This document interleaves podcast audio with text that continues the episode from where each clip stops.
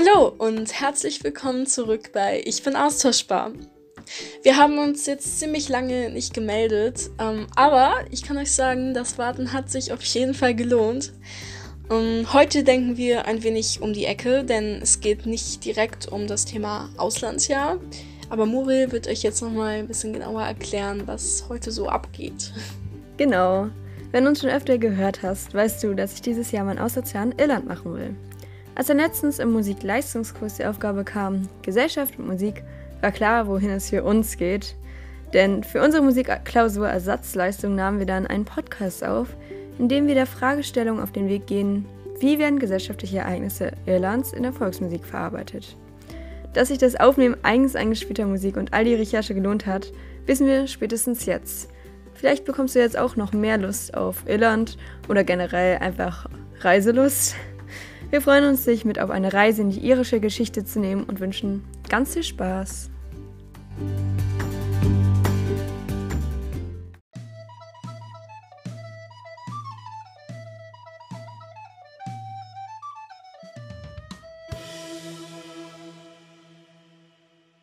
Hallo, mein Name ist Sir Charles Trevelyan.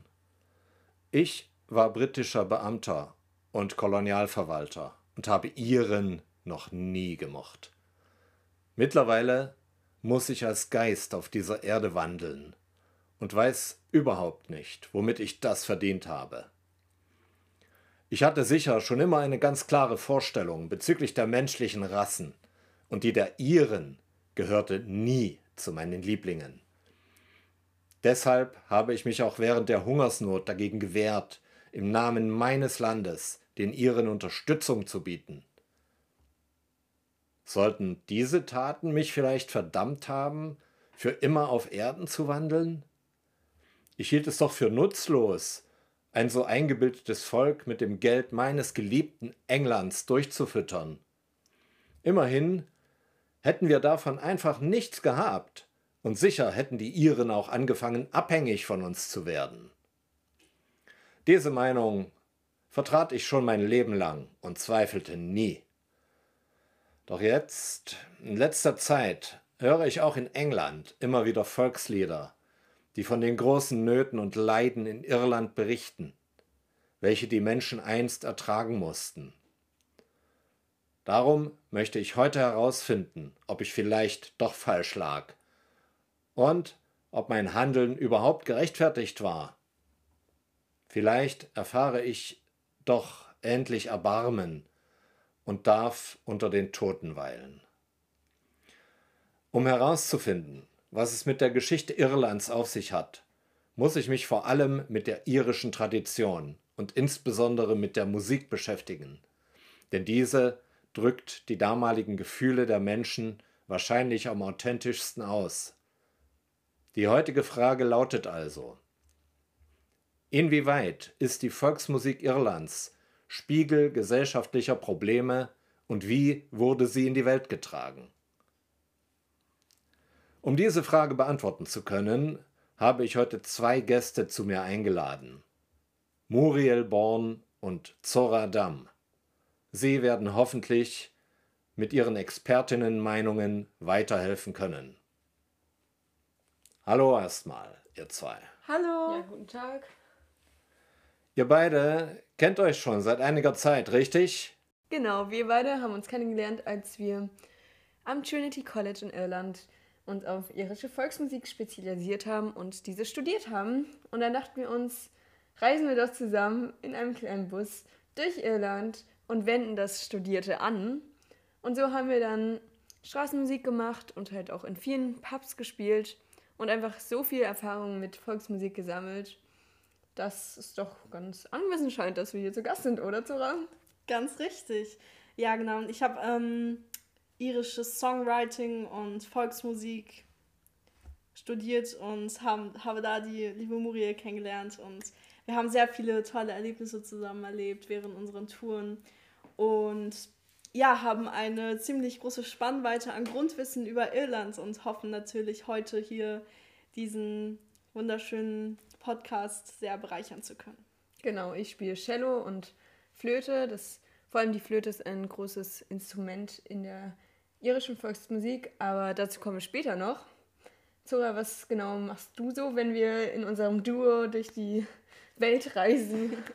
Ja, also ich habe immer meine Gitarre dabei, ähm, was jetzt nicht ganz typisch irisch ist, aber ähm, man kann auf jeden Inzwischen Fall auch schon. einen irischen Vibe ähm, auf jeden Fall hervorrufen mit und natürlich meine Stimme. Ich bin eine leidenschaftliche Sängerin und Wunderschön. habe mich ja wie gesagt auch in Richtung Gesang darauf spezialisiert, irische Volksmusik so authentisch wie möglich ähm, zu performen. Ich habe gehört, wir werden später noch eine Kostprobe von euren irischen Talenten bekommen.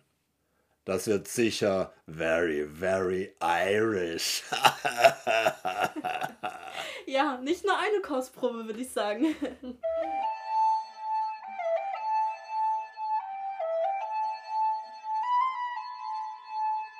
Für den Fall, dass einige noch nicht so viel über Irland wissen sollten, werden uns die beiden zunächst einige grundsätzliche Dinge über die irische Kultur und Tradition verraten. Also erstmal zum Einstieg. Irland ist das einzige Land mit einem Musikinstrument auf seinem Wappen. Und zwar ist das eine Harfe. Und ich finde, das sagt schon sehr, sehr viel über die schöne musikalische ähm, Kultur dieses Landes aus. Ja, Irland ist eine Insel im Atlantik und tatsächlich ist Nordirland getrennt, denn der Norden Irlands gehört gar nicht zu Irland, denn, sondern zu Großbritannien. Wieso diese beiden Länder getrennt sind, da, darauf werden wir auch nochmal später eingehen. Tatsächlich leben auf der Insel nur ein wenig mehr Einwohner als in Berlin, so, nämlich 4,9 Millionen Menschen. Und es gibt zwei Landessprachen, und zwar Irisch und Englisch. Auch darauf kommen wir noch zurück. Dieses Irisch ist nämlich durch die Kelten etabliert worden. Ja, wenn man jetzt so an Irland denkt, dachte ich als erstes, als ich noch nicht dort war, immer so an diese immergrünen Hügel, das dunkle Bier, die Schafe und die Klippen, der Regen, Butter und irgendwie auch dieses Klischee, dass jeder rote Haare hat. Tatsächlich hat es in Anführungsstrichen nur jeder Zehnte. Und viele sind eben auch katholisch. Und da kommen wir auch gleich schon auf diesen Konflikt, der nämlich zwischen Nordirland und Irland herrscht, weil das ist ein ganzer Religionskonflikt. Auch nochmal was ganz Typisches, was uns jetzt auch noch so auf unseren Reisen begegnet ist, ist so dieses entspannte, humorvolle, gastfreundliche der Iren. Das ist zum Beispiel so ein Sprichwort, was sie oft sagen, I joke about you because I like you. Das zeigt so dieses humorvolle. Oder eben, dass sie ihren fleißige Teetrinker sind. Hinter den Türken sind die die zweitfleißigsten Teetrinker. Deswegen ist dieser Spruch, put the kettle on, schmeiß den Teekocher an. Ja, das zweite Hallo in diesem Land. Und auch interessant, wo wir auch noch zurückkommen, ist die Liebe zu Kartoffeln. Denn in der Vergangenheit wollte man mit so wenig wie möglich Nahrungsmitteln auskommen, da es eine sehr große Hungersnot gab aber wir wollen jetzt natürlich nicht spoilern. Darauf kommen wir nämlich, wie gesagt, noch später zurück. Ja, Zora, welche bekannten Künstler, Musiker, Schauspieler kennen wir denn jetzt so aus Irland, die dieses Land dann irgendwie auch noch bekannter für die Welt machen? Ja, es gibt tatsächlich viele berühmte Persönlichkeiten, die aus Irland kommen. Ähm, da gibt es zum Beispiel die berühmte Band U2, ähm, die Sängerin Sinead O'Connor oder die Sängerin Enya die zum Beispiel auch beim Herr der Ringe Soundtrack mitgewirkt hat. Ähm, außerdem eine noch berühmte Bands sind The Cranberries, ähm, außerdem The Dubliners und The Pokes. Vor allem diese drei Bands haben sich auch viel mit Volksmusik beschäftigt. Also wenn ihr jetzt zum Beispiel folgende Volkslieder, die wir auch gleich noch vorspielen werden, vielleicht nochmal im Internet nachhören wollt, werdet ihr wahrscheinlich auch auf diese Bands stoßen. Genau. Für alle Game of Thrones-Fans habe ich jetzt auch coole Neuigkeiten. und zwar ähm, ist der Schauspieler von Joffrey tatsächlich ein Ire und er heißt Jack Gleason. Genau. Und auch für Sherlock-Fans habe ich gute Neuigkeiten, ähm, denn Andrew Scott hat in Sherlock ähm, den bösen Moriarty gespielt. Ein ganz toller Schauspieler, wie ich finde. Und genau, außerdem gibt es noch den Schriftsteller Oscar Wilde, den vielleicht einige von euch kennen. Genau, aber diese Liste ist so endlos, dass wir jetzt vielleicht doch mal aufhören damit. Genau. So, gehen wir in Richtung Musik, denn Musik ist in Irland wirklich eine sehr große Tradition. Oft brechen spontane Gesänge im Pub aus, die dann von Geigen oder Trommeln oder anderen Instrumenten begleitet werden. Doch wie zeichnet sich diese Volksmusik überhaupt aus? Und damit kommen wir schon direkt zu der Frage, was ist eigentlich Irish Folk? Folk.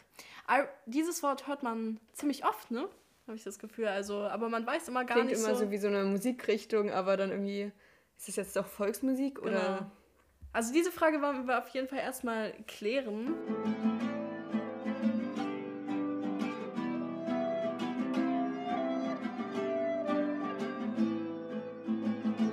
Irish Folk ist ähm, die Bezeichnung für irische Folkmusik, die aber übrigens innerhalb Irlands eher Irish Traditional Music genannt wird und nicht Irish Folk. Also im Prinzip ähm, sind äh, Irish Folk-Lieder einfach neu vertonte Volkslieder der irischen Kultur.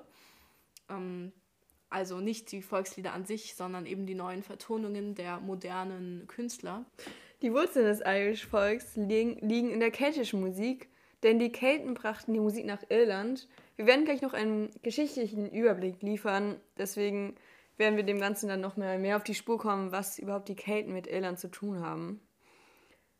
Damals wurde die Musik vor allem mündlich überliefert und ich glaube, es ist sogar ein ziemliches Glück, dass die Musik bis heute noch so krass existiert, oder? Ja, das ist ähm, sehr, sehr interessant, denn ähm, naja, es ist so ein, so ein bisschen zwiespältig, weil nennt man das jetzt wirklich Glück, dass die Iren so viele Notzeiten hatten, wo sie aus ihrem Land ähm, sich ja, gedrängt wurden und fliehen mussten. Aber ich meine, es hat immerhin im Endeffekt etwas Positives, denn wir würden niemals die irische Volksmusik ähm, so sehr kennen, ähm, wenn diese Zeiten nicht gewesen wären und wenn die ähm, gebürtigen Ir Irländer ihre Musik und ihre Tradition nicht in die Welt hinausgetragen hätten.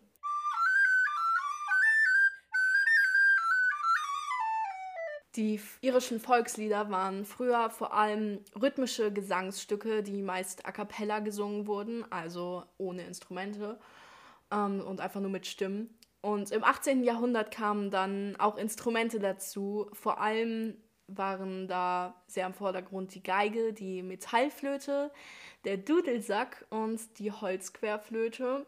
Außerdem noch ähm, die sogenannte Bodran, das ist eine irische Rahmentrommel. Ähm, und das Klavier kam später auch noch dazu, ähm, Concertina, das Banjo, die Mandoline ähm, und sehr viel später auch die Gitarre, wie man an meinem Beispiel sieht. Und außerdem die irische Buzuki, das ist eine irische Kastenhalslaute. Ähm, und eher selten erstaunlicherweise auch die keltische Harfe, obwohl sie so vordergründig in, auf dem Wappen von Irland zu sehen ist. Ja, wie wir schon an unserem Beispiel sehen, ist der Irish Folk auch auf der Straße präsent oder eben in den Pubs, die ja vielseitig in Irland vertreten sind. Und ja, das zeigt einfach, was für eine große Tradition diese Musik in diesem Land hat. Und auch heutzutage ähm, wird diese Tradition sehr, sehr vordergründig weitergeführt. Es gibt immer noch sehr viele Pubs, ähm, in denen sich die Menschen abends zusammenfinden und spontan Sessions spielen. Genau, ähm, zusammen singen, musizieren und vor allem reden und ganz viel lachen. Früher waren die Orte, an denen die irische Volksmusik gespielt wurde, tatsächlich fast ausschließlich ländlich, ähm, denn in der Stadt wurde diese Musikrichtung als keine richtige Kunst angesehen, ähm, sondern eher als ein Mittel der Bespaßung vom einfachen Volke. Äh, und um die 1960er Jahre beschäftigte sich dann ein Musikprofessor namens Sean O'Rianda intensiv mit der traditionellen irischen Musik und brachte diese dann bald mit ähm, Eigenkompositionen ähm, oder Abwandlungen der schon vorhandenen Volkslieder auch im traditionellen Stil ähm, erfolgreich in die städtischen Regionen und ab da erlebte die irische Volksmusik auch ähm, große, großen Zuspruch in städtischen Regionen. Wie ja auch in unserer Anfangsfrage gestellt, ist es ja besonders wichtig, wie sich die Musik über die Welt verbreitet hat. Und tatsächlich haben viele ausgewanderte Iren das Genre international verbreitet, vor allem in die USA. Dort mischten sich auch andere Kulturen in das traditionell irische, sodass neue Varianten entstanden, unter anderem eben das Klavier hinzugefügt wurde und auch das Tempo der Volkslieder verschnellerte sich, was eben jetzt auch ziemlich ein großes Merkmal für die Musik ist. Also ist der Irish Folk, den wir heute so kennen, gar nicht so grundirisch, sondern auch sehr international geprägt. Es entwickeln sich heutzutage auch immer mehr Subgenres von dem irischen Volk. Ähm, die Lieder werden zum Beispiel rockig, poppig, ähm, punkig um, etc. interpretiert. Welche typisch irischen Merkmale werden wir denn bei euren Interpretationen der Volkslieder erkennen können? Die Melodien sind oft einstimmig komponiert. Das heißt, bis auf die Akkorde von Klavier und Gitarre spielen alle anderen die gleiche Stimme. Diese Akkorde von Klavier oder Gitarre heben meist gar nicht so gezielt die Harmonie hervor, sondern sollen eher den Klang der Melodie unterstützen. In den langen Pub-Sessions scheint es oft, als wären die Strophen unendlich lang eines Liedes und die Lieder sind auch oft noch in den veralteten Kirchentonarten komponiert. Trotzdem gibt es auch zahlreiche Variationen dieser Stücke. Für einen Titel gibt es meist viele verschiedene Fassungen, die wir eben im Internet finden können. Der irische Charakter entsteht durch viele Verzierungen oder Glissandi und bei der Geige oder dort auch Fiedel genannt benutzt man kaum Vibrato, die Noten sind überwiegend gebunden, sodass eine eigene Spielweise entsteht, die den typisch irischen Sound ausmacht.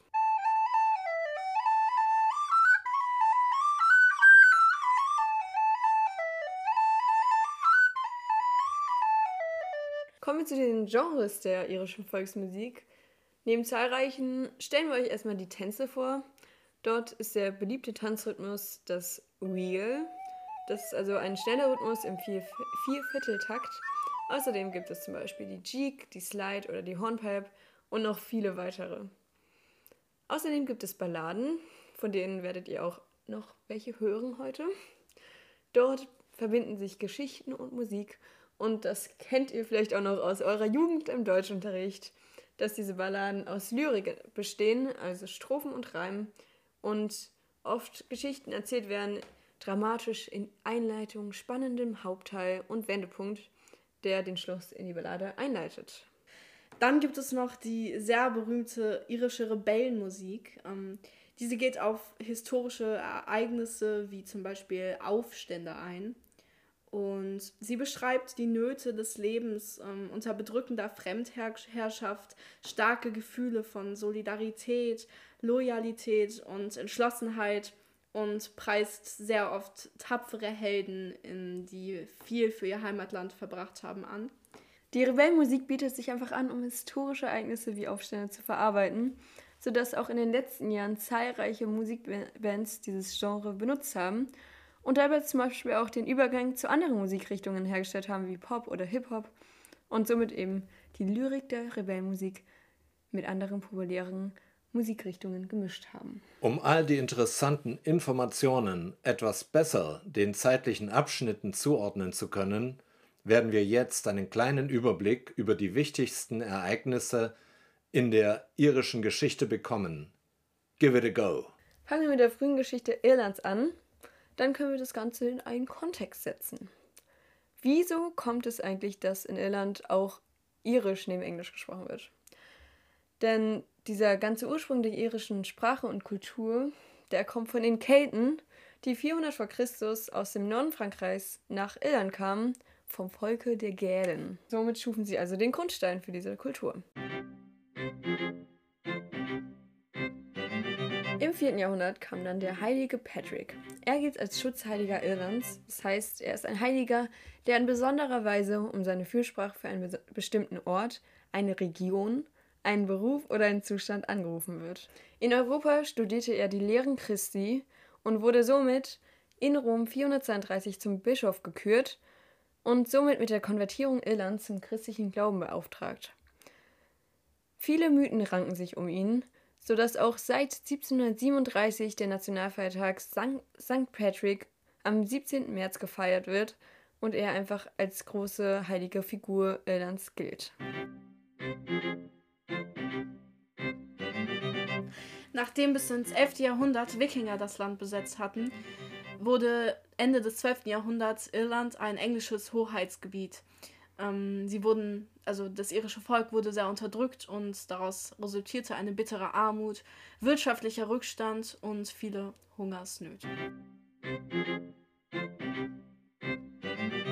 1796 bis 1798 kam es dann zum Aufstand. Katholische Iren waren in kritischer Lage, denn die protestantischen Briten zerstörten die Klöster und unterdrückten sie katastrophal. Irland wurde zwar als Teil des englischen Königreichs anerkannt und die beiden Kirchen wurden zwangsverheiratet. Außerdem bekamen die Katholiken mehr Rechte, doch ob das wirklich reichte?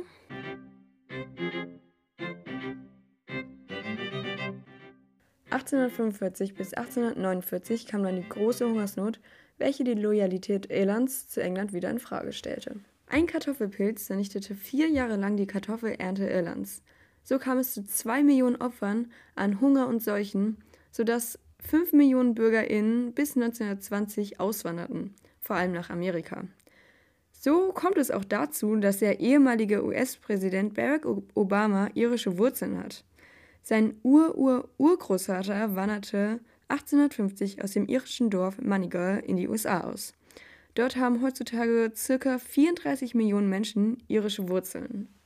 Diese kritische Lage zwischen England und Irland erklärt sich daraus, dass englische Grundbesitzer ausreichende Reserven hatten und viel, sehr viel exportierten, obwohl sie sahen, dass Irland am Verhungern war was natürlich sehr unmenschlich war und viele Aggressionen und Konflikte hervorrief.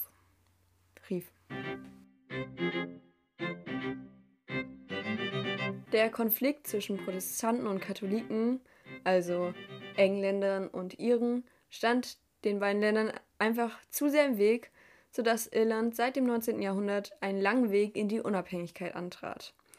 Es gab viele Debatten und auch Kämpfe. 1916 gab es dann den Osteraufstand von, Osteraufstand von Dublin. Das war der Versuch irischer Republikaner, die Unabhängigkeit von, Großbritannien, von Großbritannien gewaltsam zu erzwingen. Dieser Versuch ist zwar fehlgeschlagen, aber er gilt trotzdem als Wendepunkt in der Geschichte, weil er zum Unabhängigkeitskrieg führte. Dieser fand 1919 bis 1921 statt und somit wurde der irische Freistaat gegründet Jedoch blieb der Norden auf eigenen Wunsch bei England, da eben im Norden auch viele Protestanten leben. So schnell konnte sich die schwache Wirtschaft jedoch nicht erholen, weshalb immer noch lange Armut anhielt und somit auch Auswanderung. Von 1969 bis 1998 gab es den Nordirland-Konflikt. Ein bürgerkriegsartiger Identitätskampf und auch Machtkampf zwischen den Protestanten, diejenigen, die also Teil Großbritanniens bleiben wollten, und den Katholiken, die ein vereintes Irland haben wollten.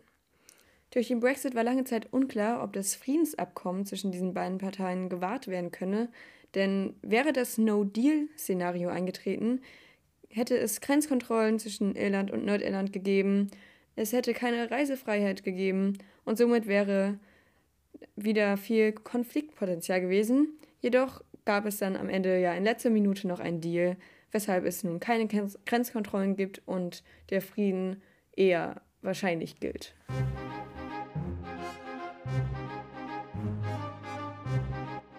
Wirklich unglaublich. Hm. Scheinbar hatten es die Iren wirklich nicht leicht in der Vergangenheit. Muriel und Zora, wollt ihr mir vielleicht zur Veranschaulichung mal ein echtes, traditionelles, irisches Lied vorstellen. Ja, das ist der älteste Song, den wir mitgebracht haben. Dieses Volkslied ist weltbekannt und ist eine Mischung aus einer Räuberballade und einem Trinklied. Der Song heißt Whiskey, Whiskey in, in, the, the jar. Die Geschichte handelt von einem Straßenräuber. In Ich-Form erzählt er von seinem Leben, wie er an Straßenecken lauert und hinter Hecken und Büschen möglichst reichen Opfern auflauert.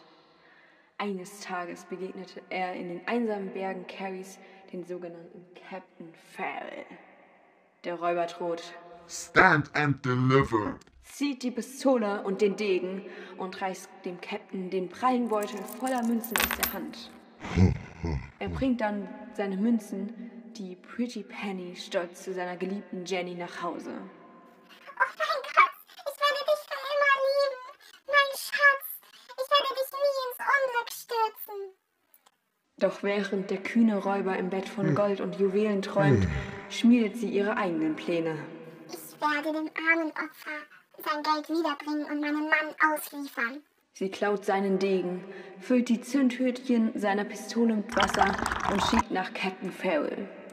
Als der Räuber morgens aufsteht, bereit für den nächsten Raubzug, wird er von Captain Farrell und seinen Soldaten vor der Tür überrascht. What the hell? Gegenwehr ist nutzlos. Jenny hatte vorgesorgt. Die präparierte Pistole. Doch wenig später kann er aus dem Gefängnis fliehen. Ich werde meinen Bruder aufsuchen und mit ihm meine Raubzüge fortführen. Er ist nicht so ein Verräter wie meine verdammte Frau. Vielleicht habt ihr es ja gemerkt, an dem Punkt, als Jenny ihren Mann betrügt, ist der typische Wendepunkt einer Ballade. Die Etappen der Geschichte werden in verschiedenen Strophen erzählt und nach jeder Etappe kommt der Räuber auf den Whisky zu sprechen, dem auch das Lied den Namen verdankt. Der Gerstensaft, den er schon früh am Morgen trinke, um hübschen Jungfern den Hof zu machen. Der Refrain nach jeder Strophe lautet Mushering do do do da. Work for the daddy o. Work for the daddy o. There's whiskey in the jar. Ja, ähm, der Alkoholiker, der natürlich hier als Hauptperson dargestellt wird, spiegelt vor allem die irische Liebe zum Alkohol wider. Es ist eben letztendlich auch ein fröhliches Trinklied, das im Pub geschmettert wird, ohne auf den eigentlich nicht so lustigen Inhalt zu achten. Ja, die ersten beiden Zeilen des Refrains sind natürlich eher Nonsens-Lyrik, also eine Dichtung ohne Bedeutung, nur des Klangs willen. Ja, aber natürlich ist es ja auch ein Alkoholiker. Hm. Ja, wahrscheinlich die ganze Zeit betrunken, ne? Genau. Ähm, ja, aber kommen wir doch auf den Hintergrund zu sprechen. Das Lied stammt aus dem 17. Jahrhundert. Der Verfasser und genaue Ursprung ist nicht bekannt. Und damals war die Straßenräuberei weit verbreitet. Die Räuber hatten tatsächlich beim einfachen Volk einen Heldenstatus und wurden verehrt. Das war sogar auch in Deutschland so oder auch in vielen anderen Ländern. Die Räuber beraubten die Reichen und Herren des Landes und verschafften den Armen somit Genugtuung, denn sie waren immer noch vor allem mit der Natur und Heimat Irlands tief verbunden und dieses, die Unterdrückung der Briten tat natürlich weh. Und somit wird in dem fröhlichen und mitreißenden Volkslied die Unterdrückung durch die Engländer verarbeitet, wie das Volk ihnen in Armut ausgeliefert, ausgeliefert war. As I was going over the Fuffin Carry Mountain, I met with Captain Farrell and his money he was counting. I first produced my pistol and then produced my rapier, saying stand and deliver, for you were a bold deceiver. Whack for my daddy-o, oh. whack for my daddy-o, oh, there's whiskey in the jar. I counted out his money and it made a pretty penny. I put it in my pocket and it took it home to Jenny. She sighed and she swore that she never would deceive me. But the devil take the women, for they never can be easy. Whack for my daddy-o, whack for my daddy-o, there's whiskey in the jar. I went up to my chamber, all for to take a slumber. I dreamt of golden jewels, and for sure it was no wonder. But Jenny drew me churches, and she filled them up with water. Then sent for Captain Farrell to be ready for the slaughter. Not showing no matter, no matter. Whack for my daddy, oh! Whack for my daddy, oh! there's whiskey in the jar! Twas early in the morning, just before I rose to travel. Up comes a band of footmen, and likewise Captain Farrell. First produced me pistol, for she stole away my rapier. I couldn't shoot the water, so a prisoner I was taken. Whack for my daddy-o! What for my daddy? Oh, there's whiskey in the jar. Out there, some take delight in the carriages a rolling, and others take delight in the hurling and the bowling. But I take delight in the juice of the barley and courting pretty fair maids in the morning, bright and early. Bashing them a do them a da. Whack for my daddy, oh, whack for my daddy, oh, there's whiskey in the jar. If anyone can aid me, it's my brother in the army. If I can find his station in Cork or in Killarney, and he'll go with me, And I'm sure he'd treat me better than my own sporting Jenny. Bashing them a do them a da. Whack for my daddy, oh, whack for my daddy, oh, there's whiskey in the jar. Bashing them a do them a da. Whack for my daddy, oh, whack for my daddy, oh, there's whiskey in the jar. Interessant. Ich meine, dem Alkohol war ich auch nie wirklich abgeneigt. Wir scheinen tatsächlich Gemeinsamkeiten zu haben. Ich und die Iren. Kommen wir zum nächsten Song. Ja, das nächste Lied ist The Fields of Athenry. Und das ist ein Lied über die irische Hungersnot zwischen 1846 und 1849. Und von dieser Hungersnot waren eben auch die Bewohner der Stadt Athenry betroffen. Und genau, das Lied wurde 1700, äh, 1979 in Dublin von Pete John geschrieben. Und es gilt als heimliche Nationalhymne Irlands neben Molly Malone und Oh Danny Boy. Das Lied erzählt von einem Mann, der, um seine Familie vor dem Hungerstod zu retten, Getreide stiehlt und dafür nach Australien, genauer gesagt Botany Bay, deportiert wird. Wehmut, Stolz, Sehnsucht, Heimat. All das findet sich in den bewegenden Zeilen dieses Liedes wieder. Coverversionen des Liedes wurden unter anderem von den Dubliners und den Dropkick Murphys sowie zahlreichen anderen Künstlern aufgenommen. Ähm, das Lied wird von Fans äh, mancher irischer Sportmannschaften wie eine Tradition als Anfeuerung gesungen. In genau diesem Kontext steht auch der wahrscheinlich berühmteste Moment dieses Liedes. Und zwar wurde es einmal bei der Fußball-Europameisterschaft circa acht Minuten lang von den Fans der irischen Mannschaft, die gerade ein Spiel hatte, gesungen und eigentlich war schon klar, dass die irische Mannschaft verlieren wird, aber sie sangen trotzdem und feuerten ihre Mannschaft an und dieser Moment wurde weltberühmt. By a lonely prison wall,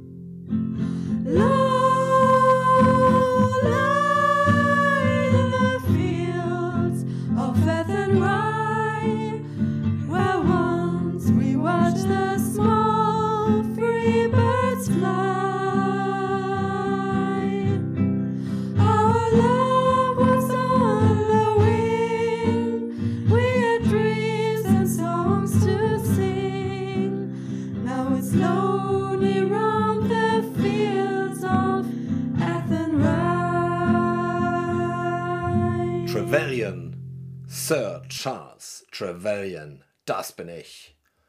Zu der Zeit war ich britischer Beamter und Kolonialverwalter.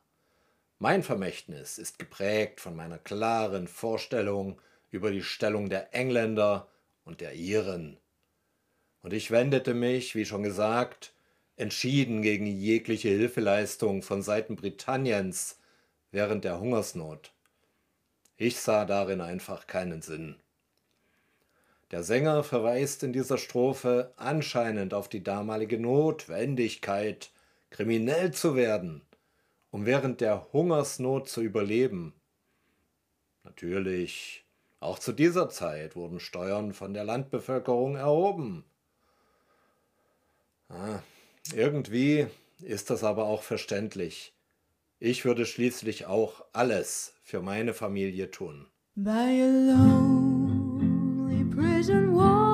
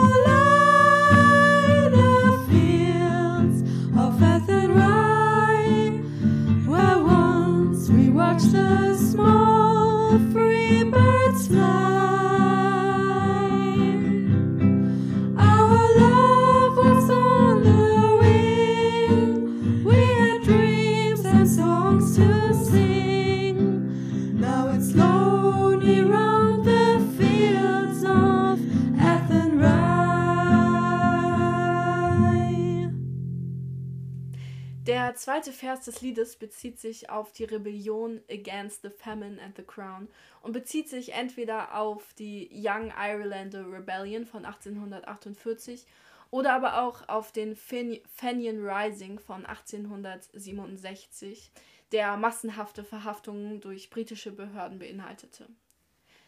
In den Texten wird weiter davon gesprochen, ein Kind mit Würde zu erziehen.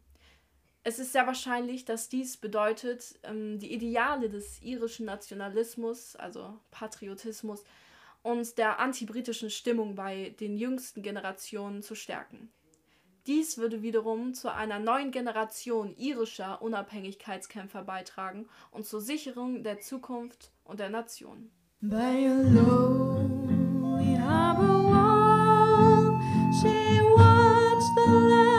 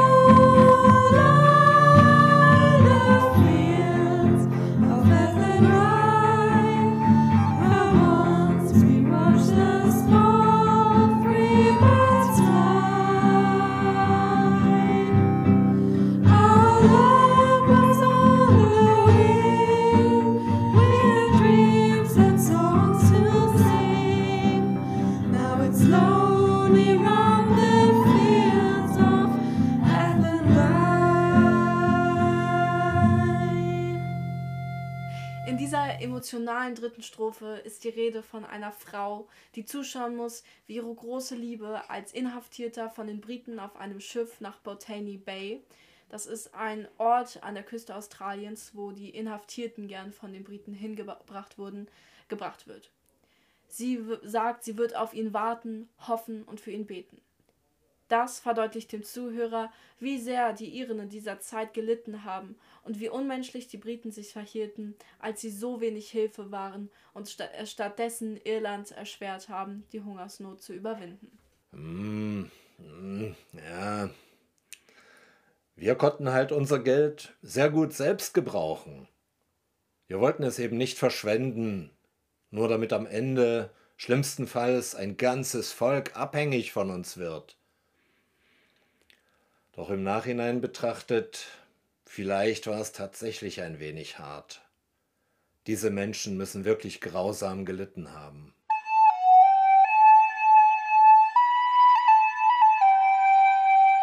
Das Volkslied Caicfergus ist nach einer Stadt in Nordirland benannt. Es geht um Heimweh, Verlassen der geliebten Heimat und der großen Liebe. Und das war ja in Irland sehr präsent, da viele auswandern mussten. Bekannt wurde es unter anderem, als es auf John F. Kennedys Beerdigung gespielt wurde. Die historische Laufbahn des Liedes ist sehr unklar. Es wurde das erste Mal berühmt, als der Sänger Dominic Behan das Lied aufnahm und veröffentlichte, Mitte der 1960er. Er sagte, er habe die erste und dritte Strophe vom Schauspieler Peter O'Toole kenn kennengelernt und die zweite Strophe selbst geschrieben. Doch niemand weiß, woher Peter O'Toole das Lied kannte. Wahrscheinlich hatte er es das erste Mal ins Kind gehört. Auch die Bedeutung des Textes ist unklar an manchen Stellen. Die dritte Strophe fällt zum Beispiel völlig aus dem Kontext. Das liegt wahrscheinlich an der jahrelangen Wortüberlieferung und es wurden eventuell Wörter falsch verstanden und so der Originaltext verfälscht.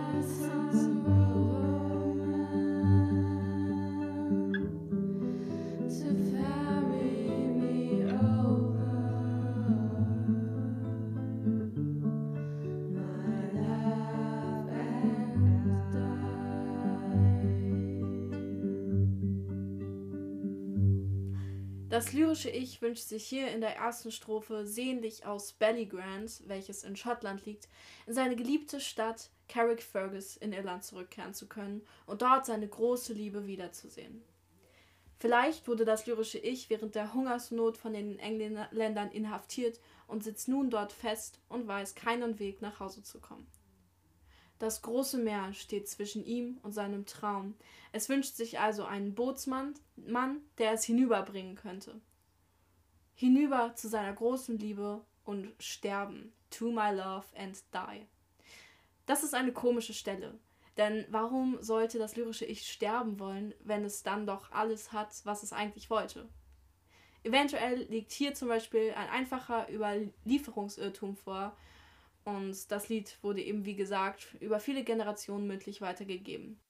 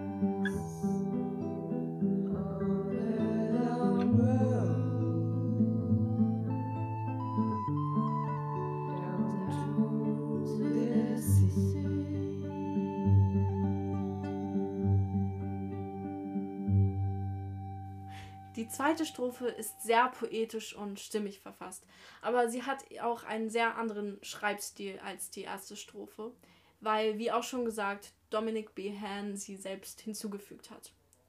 Es geht um die Kindheit des lyrischen Ich in Carrick Fergus. Diese Erinnerungen an alte Tage machen es nostalgisch und sehnsüchtig und es wünscht sich zurück in seine Heimat.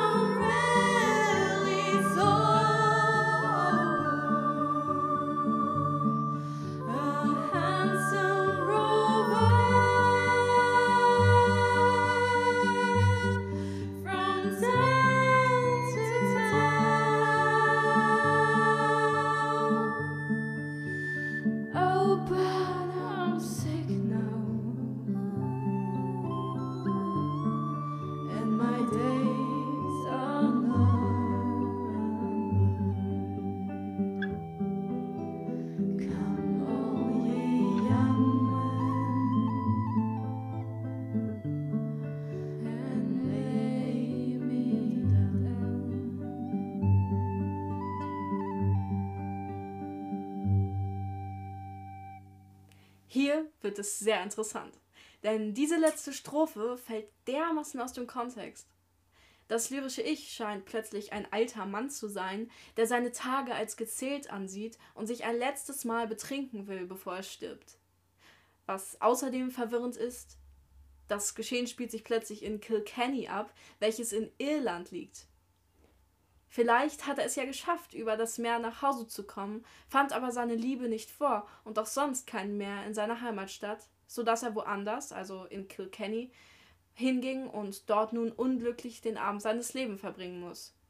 Das wäre eine plausible und interessante Erklärung ähm, die Geschichte für diese verwirrende Weitererzählung der Geschichte. Jedoch, warum wird nicht näher darauf eingegangen? Soll es absichtlich zum Nachdenken anregen? Wir werden es wahrscheinlich nie genau wissen. Und vielleicht ist genau dieses Mystische am Lied der Reiz. Oh. Wenn ich, wenn ich jemals gekonnt hätte, würde ich jetzt vielleicht weinen. Was für eine bewegende Geschichte. Noch nie habe ich so darüber nachgedacht, dass diese armen Menschen auch nach der Hungersnot noch in ihre Heimat zurückkehren wollten. Wie konnten wir sie nur so schrecklich behandeln? Oh, ich bereue vieles, so vieles. Ihr sagtet doch anfangs, es hätte einen großen Osteraufstand in Irland gegeben, bei dem die Iren versuchten, sich von meinem England unabhängig zu machen. Zu dieser Zeit muss ich schon ein Geist gewesen sein. Doch sicher habt ihr dazu auch noch ein Liedchen, oder? Ja, haben wir, oder? Klar, lass uns loslegen.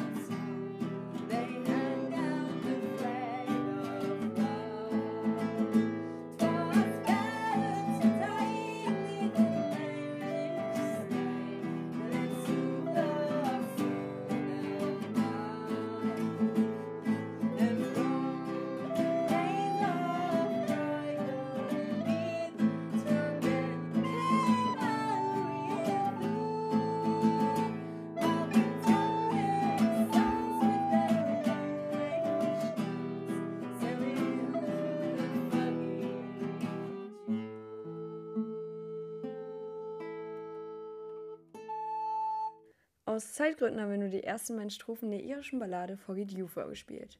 Sie thematisiert den Osteraufstand von 1916.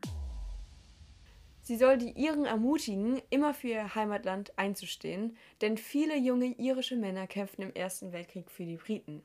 Der Aufstand ging von den Iren aus, die ihre Freiheit erkämpfen und Irland zu einer eigenständigen Nation machen wollten. So stellten sie sich 1916 gegen die Briten auf, jedoch verloren sie, denn die Briten waren in Überzahl. Forget You ist aus der Sicht eines lyrischen Ichs geschrieben, welches den Aufstand beschreibt und am Ende des Stückes die tapferen Kämpfer lobpreist, die ihr Leben für ihr Land gaben. Die letzte Strophe wird oft als wichtigste vom Lied angesehen. Ich werde sie einmal für euch übersetzen. Aber die tapfersten fielen und die feierliche To- Todesglocke läutete traurig und klar. Für jene, die starben in dieser Osterzeit, im Frühling des Jahres. Und die Welt schaute mit großem Erstaunen auf jene furchtlosen, aber wenigen Männer, die den Kampf auf sich nahmen, damit das Licht der Freiheit scheinen konnte durch den nebligen Tau. Diese Strophe vermittelt sehr, sehr viel Stolz auf die irische Gemeinschaft und verehrt die Menschen, die dafür gekämpft haben. Die Melodie von Forget You taucht erstmals in Edward Buntings The Ancient Music of Ireland 1840 auf, aber in einer anderen Harmonie. Die Melodie basiert auf einem alten traditionellen irischen Lied, Banks of Morloth's Shore, in dem es um er- unerwiderte Liebe geht.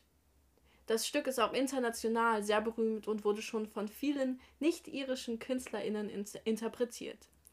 Zum Beispiel der französische Sänger Alan Stivell, außerdem von italienischen Bands, kroatischen Bands, amerikanischen Sängern, einer polnischen Band und sogar einer deutschen Band.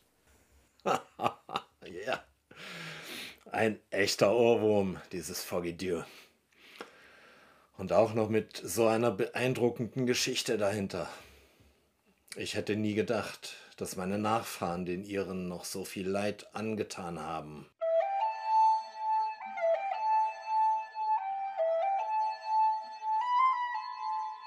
This deutsche Song, beziehungsweise auf Irisch Amwan Napfian, verzeiht mir die Aussprache, ist die Nationalhymne Irlands. Sie wurde 1907 von Peter Kearney geschrieben und 1926 ins Irische übersetzt. Die Melodie hat starke Einflüsse von Soldatenliedern, die Iren oder Irischstämmige im amerikanischen Bürgerkrieg sangen und nach dem Scheitern der Rebellion 1865 nach Irland zurückkehrten, um dort beim irischen Widerstand gegen England mitzukämpfen. Die Hymne ist tatsächlich ebenso, wie man sich so ein Soldatenlied vorstellt. Der Refrain, nur er gilt übrigens als Hymne, beginnt mit Wir sind Soldaten, deren Leben Irland geweiht ist. Es geht um den Kampf der Freiheit, dass sie alles dafür tun werden, was nötig ist, und das Lied scheint alle zu verbinden, während sie kämpfen.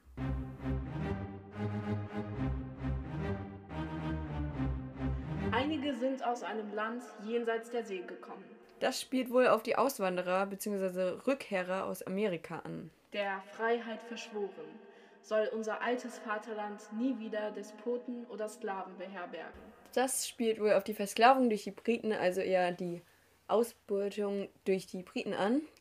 Oder aber auf das Mittelalter, als beispielsweise oft arme Familien eigene Kinder verkauften. Im Internet kursieren auch Gerüchte darüber, dass, ihre, dass die Iren oft als Sklaven verkauft wurden und dort meist sogar schlimmer behandelt wurden als afrikanische Sklaven. Jedoch gibt es dafür keinerlei Beweise und somit wirkt es nicht als seriöser Fakt, sondern eher als rassistische Hetze. Das Soldatenlied wurde auch oft von den Soldaten im Kampf um die Unabhängigkeit gesungen, vor allem während des gerade besprochenen Osteraufstands 1916 und in der folgenden Zeit, denn es hatte große Popularität unter den Rebellen. Die Engländer versuchten demzufolge jede Kopie des Liedes zu zerstören und betitelten sie als staatsfeindlich. Das Soldatenlied wurde lange sozusagen als eine militärische Hymne verstanden, denn es wurde immer noch die englische God Save the King gesungen. Doch dann war die Entstehung der irischen Republik und die Frage der Hymne war immer noch ungeklärt. Das Soldatenlied stand zwar für die neu erkämpfte Freiheit, jedoch war es eben auch mit den Schmerzen des Bürgerkriegs verbunden. Und sie fürchteten sich vor einem Konflikt mit Nordirland bei Einführung einer eigenen Nationalhymne. 1926 taten sie es dann trotzdem. Heißt also, die Hymne ist ein feierlicher Lobgesang, mit dem sich Irland zu besonderen Anlässen präsentiert. Das zeigt uns, wie präsent die Kämpfe der Vergangenheit sind und was für eine große Rolle sie für die Bevölkerung spielen. Der Stolz über die lang erkämpfte gemeinsame Unabhängigkeit klingt hervor. Normalerweise wird die Hymne natürlich auf Irisch gesungen. Jedoch werden wir sie fürs bessere Verständnis auf Englisch vorsingen. We'll sing a song, a soldier's song, with cheering rousing chorus, as round the blazing fires we throng the starry heavens over us, impatient for the coming fight. And as we wait the morning's light, here in the silence of the night, we'll chant a soldier's song. Soldiers are we, whose lives are pledged to Ireland. Some have come from a land beyond the wave, sworn to be free. No more our ranks on Shireland shall shelter the despot or the slave. Tonight we man the gunner bill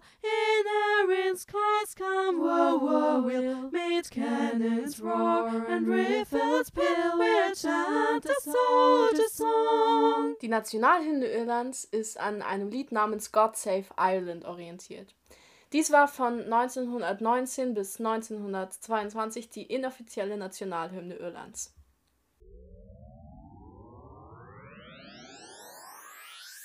Auf ins Jahr 1867 nach Manchester in England.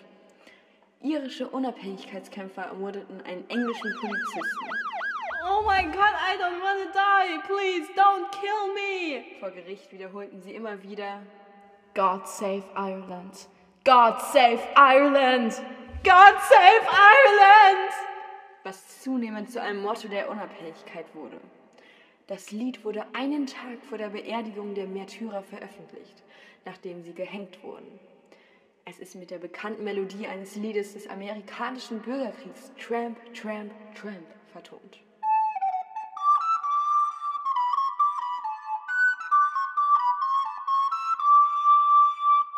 Auf dem Galgen schaukelten die nobelmütigen drei, vom rachsüchtigen Tyrannen in ihrer Blüte weggerafft. Doch sie trafen ihn von Angesicht zu Angesicht mit dem Mut ihres Volkes, und sie schieden mit von ihrem Schicksal unerschrockenen Seelen, Gott schütze Irland! sagten die Helden, Gott schütze Irland! sagten sie alle, Ob nun hoch auf dem Galgen oder ob wir auf dem Schlachtfeld sterben. Was macht das schon, wenn wir für das liebe Irland fallen? High upon the gallows tree swung the noble-hearted three by the wakeful Trojan stricken in their bloom. But they met him face to face with the courage of their race, and they went with souls undaunted to their doom. God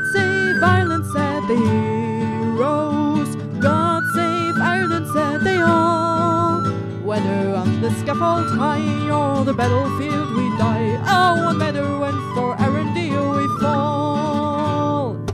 Und wie ist es so im Ausland? Kennen die da auch irische Volksmusik?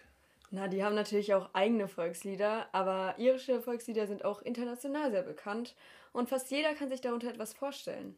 Und warum das so ist, erklären wir jetzt.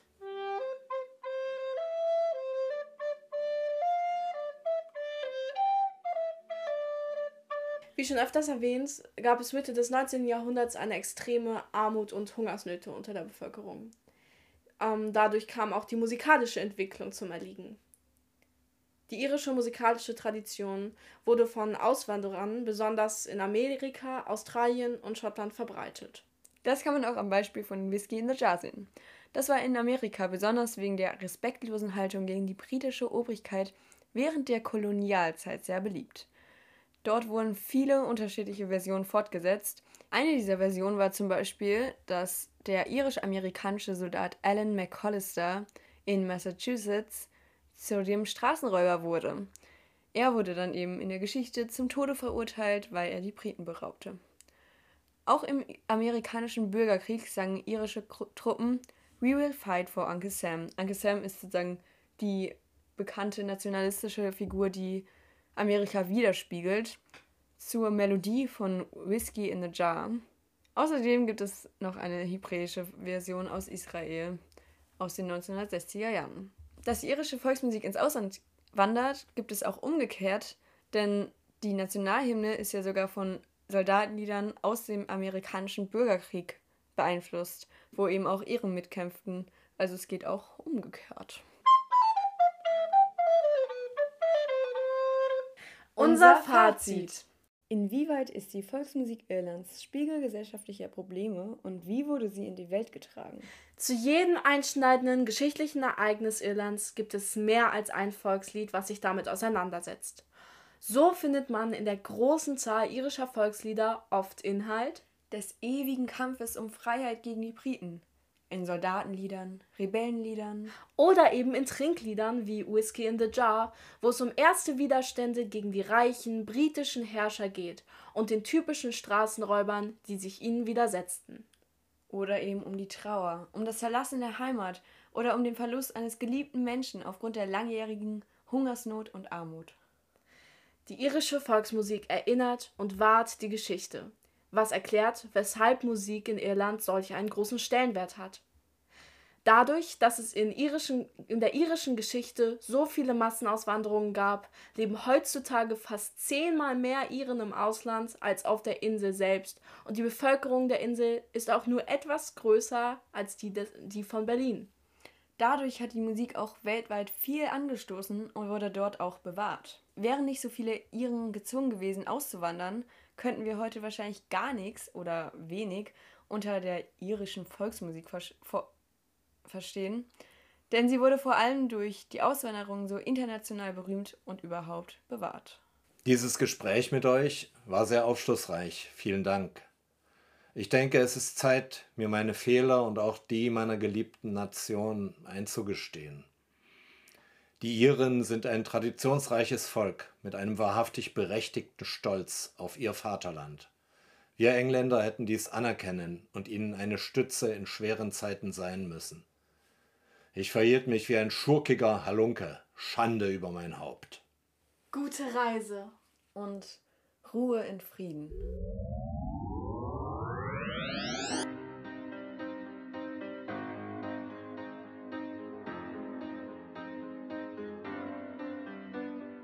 Das war eine irische Zeitreise mit Steffen Damm als Sir Charles Trevelyan und Gastmusiker und Zora Damm und Muriel Born als Experten und Musiker. Wenn ihr mehr über die Geschichte Irlands wissen wollt, dann schaut doch mal bei Planet Wissen vorbei, die haben uns sehr geholfen. Außerdem hat uns auch noch Irish Music Daily geholfen und wärmstens empfehlen wir auch grüneinsel.de, die viele Informationen über Irland und auch die Volksmusik zu bieten hat. Natürlich hat uns Wikipedia auch ein wenig geholfen. Die gespielte Volksmusik wurde ausschließlich von uns produziert. Im Internet könnt ihr noch viele andere Versionen der Volkslieder finden. Also viel Spaß beim Stöbern!